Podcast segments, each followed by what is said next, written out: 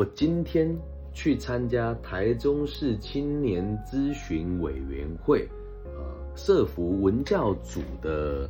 会议。然后呢，在会议期间呢，大家提出了意见，还是一如往常的，让我认为没有重点，然后有些是没有专业，或者是从我立场角度来看是不够有经验的。于是我就在这个议程快结束的时候提前离开。那在快离开的时候呢，就有这个不认识的委员好过来跟我聊一聊。他说：“哎，老师您好，我之前有听过你的节目。”我想要问你，呃，我跟我的朋友们都在当讲师，然后我们的团队也有心理师，也有老师，我们想要做自媒体，你有什么建议？因为看你在网络上的流量好像蛮高的，那我们最近有看到某某老师有开这个短影音的课程，那跟他接洽的过程当中，他也跟我们说，其实跟你是很熟悉的，那不知道你的看法是什么？哎，我就告诉他，如果你想去学的话。反正钱准备好了，去找他。那如果你想要学习正统的讲师、心理师、演讲者跟教育者该有的精神，跟如何把自己经营好的话，我随时都在义务分享给你们都没问题。那下午忙完了一下子工作、运动完了之后呢，我去看电影哦。然后我购完票之后，看到有两个女孩子在那边跳科目三。啊，我也不知道那个是什么，但我就知道那个是抖音上面的一个科目三，就跳舞的一个影片。然后再往前走两步，就看到三个小朋友在玩萝卜刀。哎，萝卜刀这件事情最近造成台湾的教育官方的紧张，他们说玩这个可能会造成杀伤力等等的。我个人觉得是小题大做。那萝卜刀怎么来的呢？也是一开始从抖音上面大家看到那个玩具，用 3D 列印把它打印出来。那在书局也有卖这个玩具啊。那小朋友在玩了萝卜刀，我就跟他借来玩。哎，说真的，手感也还不错。我问他你怎么会知道这个？他说我看抖音的时候刷到的。那这个不禁让我感慨哦，现在好像已经变成是每一个人都得去玩短影音。否则就会让群体觉得你很奇怪，所以越来越多人对这个东西依赖，甚至是难以戒断哦。然后也你也可以说那个叫爱不释手啦。所以呢，在这个状况之下，有很多判断能力不好的年轻人，或者是他工作经验还不是那么丰富的工作者，他会在上面看到很多似是而非的言论。那在最近啊，我这样子刷我的这个短视频啊。还有刷我的 Instagram 跟 Facebook，都会发现哦，有很多老师啊，会跟你说，哎，我们做短影音是怎么变现的？然后他是用广告的方式让你看到他的短影片，然后要你跟他买课程，随便找两个场地。然后放两个假装是观众的人头，问他几个问题，就自称自己是千万讲师，自称自己是什么，诶，社会的什么贤达人士啊、精英人士啊，等等等等的。那一开始我对这个状况也是很不以为然嘛，想说，诶，在网络上的世界，从小到大玩网络交友，就从来没有几个人是认真的嘛。但是陆陆续续哦，不是只有年轻人信以为真啊，有很多企业家也先后的投入。那如果这一阵子，郭台铭先生跟柯文哲先生没有在网络或者是短影音的这个地方里面露脸，我觉得那倒无所谓。而这些未来可能会在台湾担任要角的人，也陆陆续续加入了短影音的战场，唉，所以我才又提了这个看法跟想法。正因为啊，这些所谓的指标型的人物也都跟着瞎起哄，导致教育当局的这个长官们也会开始邀请这些在网络上所谓的短影音专家来演讲。在我的角度是这样哦，我们没有教导孩子用正确的观念来看待网络上来历不明的讯息，已经够糟糕了。那现在当老师的人，我们还要鼓励这群盲目的小孩，盲目的跟风，一起瞎起哄来投入短影音的创作，跟往这个潮流走，甚至有些老师还会陪他们上传影音到平台上面。那前阵子有一个小学老师，应该是中学老师啊。那他的孩子们就是会在台湾跳一些民族的这个所谓的八加九跟关将锁这个动作，然后老师冷眼瞪了他一眼之后，这两个孩子就乖乖去扫地。而这个影片在网络上就爆红了。那这名老师呢？呃，他或许也没那个意思，但是自从他爆红了之后，就会开始在传一些影片上去。那当我们是教育者的时候，你跟孩子一起做这个东西，你觉得适合吗？陪伴没有错，了解他们的世界也没有错，但是我们要教他们用正确的方式来看待这件事情嘛。如果连我们这样子的教育者、教育家、讲师、心理师，也要用这样子的方法来让别人觉得你不一样，或者是让这些盲目的群众认为您很专业的话，那是不是现在在台湾这个一窝蜂瞎起哄的老师跟教育者们，我们是不是应该该冷静一下，看看你自己当初原本踏入这个行业的初衷到底是什么？这是一个非常严肃的话题，而除了我之外，应该也没有人会在网络上公开讲这种言论，因为这样子的说法在流量上肯定会被限制。我每次做这种题目，我都已经预料到别人会怎么说我了。我的立场其实很尴尬。其实很多传统的老师都想要拼做短影音啊，甚至很多现在的管顾公司也都会一起瞎起哄。每次人家问我意见，我都会说真的没有必要，因为会看短影音的朋友们，其实他的消费水水准都不会太高。那理所当然了，你卖如果是廉价的东西，在短影音上面一定很好做。可是你看到陆陆续续在台湾有一些啊，比如说卖车子的这个，呃，有一个卖车子人家吃槟榔，什么陈先生哦，然后还有一个什么卖房子的这个三民民生社区。哦，小郭啊，是小郭吗？啊，民生社区老郭啊，那甚至在各行各业慢慢出现一些 IP 的时候，大家都会认为好像透过短影音就可以踩到一条变道、一条捷径，让你马上变得成功。没有这回事诶，很多人在影音上面曝光，是因为他本来就已经有钱要去投放广告了。而投放广告让你看到他的时候，甚至你看到他的那个影像，很多的人设、剧本，还有那个影片的起承转合，都是别人透过剧本写过的，他一点都不真实啊！而我们会自以为跟会脑子里面会自动回补成是啊，短影音那就是真实，我们都是素人，没有那一回事，都是经过包装的。那有人会说啊，你自己还不是一样，在网络上讲这些言论，你还不是在博取别人的关注吗？传统的老师会以为我跟年轻的老师一样，而年轻的老师会以为我很八股，所以在两条分界线，在一条分界线的这个两边，其实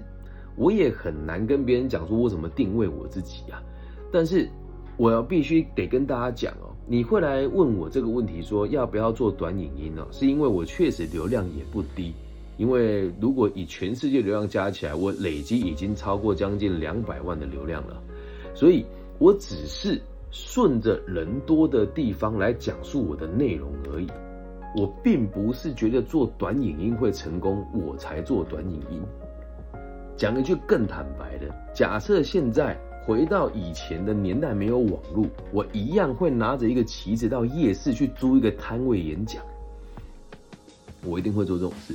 那如果你真的有兴趣的话，去看一看这个孙中山啊啊，然后这个希特勒啊，他们的生平过程，你就会发现逻辑是差不多的。他们也是很喜欢讲述自己的理念。先姑且不论后末世的人怎么评价他，或是他做哪一些事情，客观来说，在他们成为所谓的有争议的人物之前，他们也只是很认真来讲述自己想要讲述的核心骨干而已。这样能够明白吧？所以我只是到人多的地方来阐述我想讲的内容，来阐述我认为正确的精神认知、价值观，还有社会应该要有的样貌。所以我的流量并不会太高，我没有买广告，而且我也没有盈利，是因为我没有跟行销公司合作。那这个这个再跟大家讲个冷门的知识哦，你去看那个很多网红老师会互相推荐啊，互相联名呐，好，甚至是有一些辅导呃这个智商心理师的这个智商所，他们会一群人一起做一些节目啊，他们有裙带关系的，做节目的目的就是他妈的盈利。我没有说人家不对，我觉得这 OK 啊，但是我们是教育者哎，我们是教育者哎。那有人说，那老师，你认为心理师是教育者吗？呃，我个人认为啊，如果你是收费才为人家服务，那不叫教育者，你只能说你自己是就是补教吧，应该这么说吧。也有人说我的想法比较愤世嫉俗，但这就是我的立场啊。我也在一个非常自由的地方讲述我想讲述的内容啊。我只在做我自己，我并没有随波逐流，并不是因为我看到做短影音人多有流量我才来做。而是因为我认为这是最快速可以让我阐述我想要讲的价值观的地方，这样能够理解吧？所以我没有为了流量去代言那一些我认为很四流的书。有人寄书给我说要跟我合作，我也拒绝他。也有记者跟我说，台币十万块可以让你上架到很多不同的新闻平台上面，我一律拒绝。又或者是最近有很多老师开始会一个月花个两万三万，请一个菜鸟行销，或者请一个实习生来帮他写剧本，来帮他架灯光，来帮他剪接影片，我都没有这么做。而且来跟我讨教的每一个老师，我也从来没有跟你收过任何一毛钱，除非你事后觉得还不错，自己付钱给我，我也没有定价给你。所以回归到一开始哦，你问我说，如果你要当老师、心理师或者讲师，要做短影音的话，也希望你要有能够贯彻的信念再来做啊，了解吗？不要以为你有流量就有人会找你演讲，甚至在外面很多人把它包装成脱口秀或者是表演的这一回事，你去参加那一些活动，也只不过是在帮那个团队最上面的人撑流量而已。他不会给你任何的资源的，但是如果你去了，别的老师有给你资源，我就把这口把这句话吞回我的嘴巴当中。那如果你来找我讨教如何做一名好的讲师的话，我会手把手的教你。至于短影音的事情啊，你说我做的成功吗？你也不能说不成功。我如果开直播，就起码线上也是有十五到二十个人左右。那累积流量，现在短影片随便发一支也有两三千、三四千，你说不成功吗？在没有买广告的状况之下，我应该也算是台湾第一人了吧？挂号在男生没有露点、没有帅气的脸庞的状况之下，所以百万流量的自媒体人就站在你的面前，哦，所以你不要认为有名气就有人会找你去演讲，比我名气高的人大有人在，但也不会因为这样就邀请他去。就算是这样邀请他去，通常也就在演讲那一次而已，因为你虚有其表啊。不过话说回来哦，就连我现在贵为百万流量的自媒体工作者，我也很常看到别人邀请人气比我低，但是跟承办老师有交情，或者是承办人员个人喜好的老师去演讲。所以怎么说呢？真材实料才是最重要的呀。如果你内心很空泛，如果你的内容完全没有重点，那请问你做节目有人会听吗？那像在我们这个领域，有一些人呢，就穿的西装笔挺的，但你在业界打听他，完全没有任何的知名度，然后花了一点钱请了几个这个庄脚，然后在下面留个言，大家要认为他们就是专家，他们就是很厉害的人。那这也不是要攻击别人啊，说真的。如果你要证明你的社会影响力，流量真的不代表什么。如果你真的经济实力够哦，然后这个社会的历练也够，就加入所谓的精英商社。不过话说回来啊，现在又有这个网络上这个网红界组了一个类似自己的精英商社，叫做私董会。我先讲啊，我没有批评的意思，我也没有资格加入，因为他们也不会想让我加入。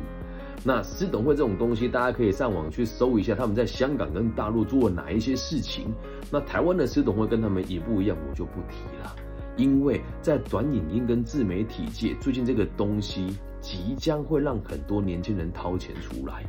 这样能够理解吧？包含今天来问我说，哎，老师这个自媒体老师做的怎么样呢？我后来去查，他也是这个组织里面的其中一员。所以说了那么多，如果你还是想要花钱去买那些课程，你还是认为做自媒体跟别人做流量能够为你的未来带来正面的影响，我也是祝福你的。那等你哪一天想要好好学习，成为正统的教育者，成为正统的这个社会贤达人士，成为一个有责任、有担当的这个资深工作者，欢迎你随时来找我，我随时都在。以上就是这一期全部的内容。如果你是老师、讲师、心理师，也想做短影音的话，如果你也觉得还不错，请记得帮我分享、按赞、加订阅。也谢谢各位粉丝朋友的这个爱戴与支持。因为前几天感冒了，耳朵塞住了，一度以为自己耳中风，后来才发现，哎，不要急，虚惊一场。今天去游泳游完了，哎，表现也还是还不错的。虽然耳朵有时候还会塞塞的，但大致上没什么太大的问题。那如果你也觉得我的节目还不错，你可以赞助我五块十块不嫌多，五万十万也不嫌少。你说你刚刚不是才讲不要练人家钱财吗？亲爱的朋友们啊，我因为短影音跟自媒体还有直播义务服务的时数都已经超过一百多个小时了，有捐钱给我过的人十个以内啊，但也不是为了练人钱财啊，就如果你真的有帮助的话，嗯，表示一下你的心意。老师本人我也是很开心的啊，是说自己经济能力也不差，但有时候就是一种感觉，也想让人家知道我也是有办法在自媒体变现的。感谢大家的收听，我爱你们，希望我节目的存在可以带给这个世界更多安定的可能性。最后提醒大家，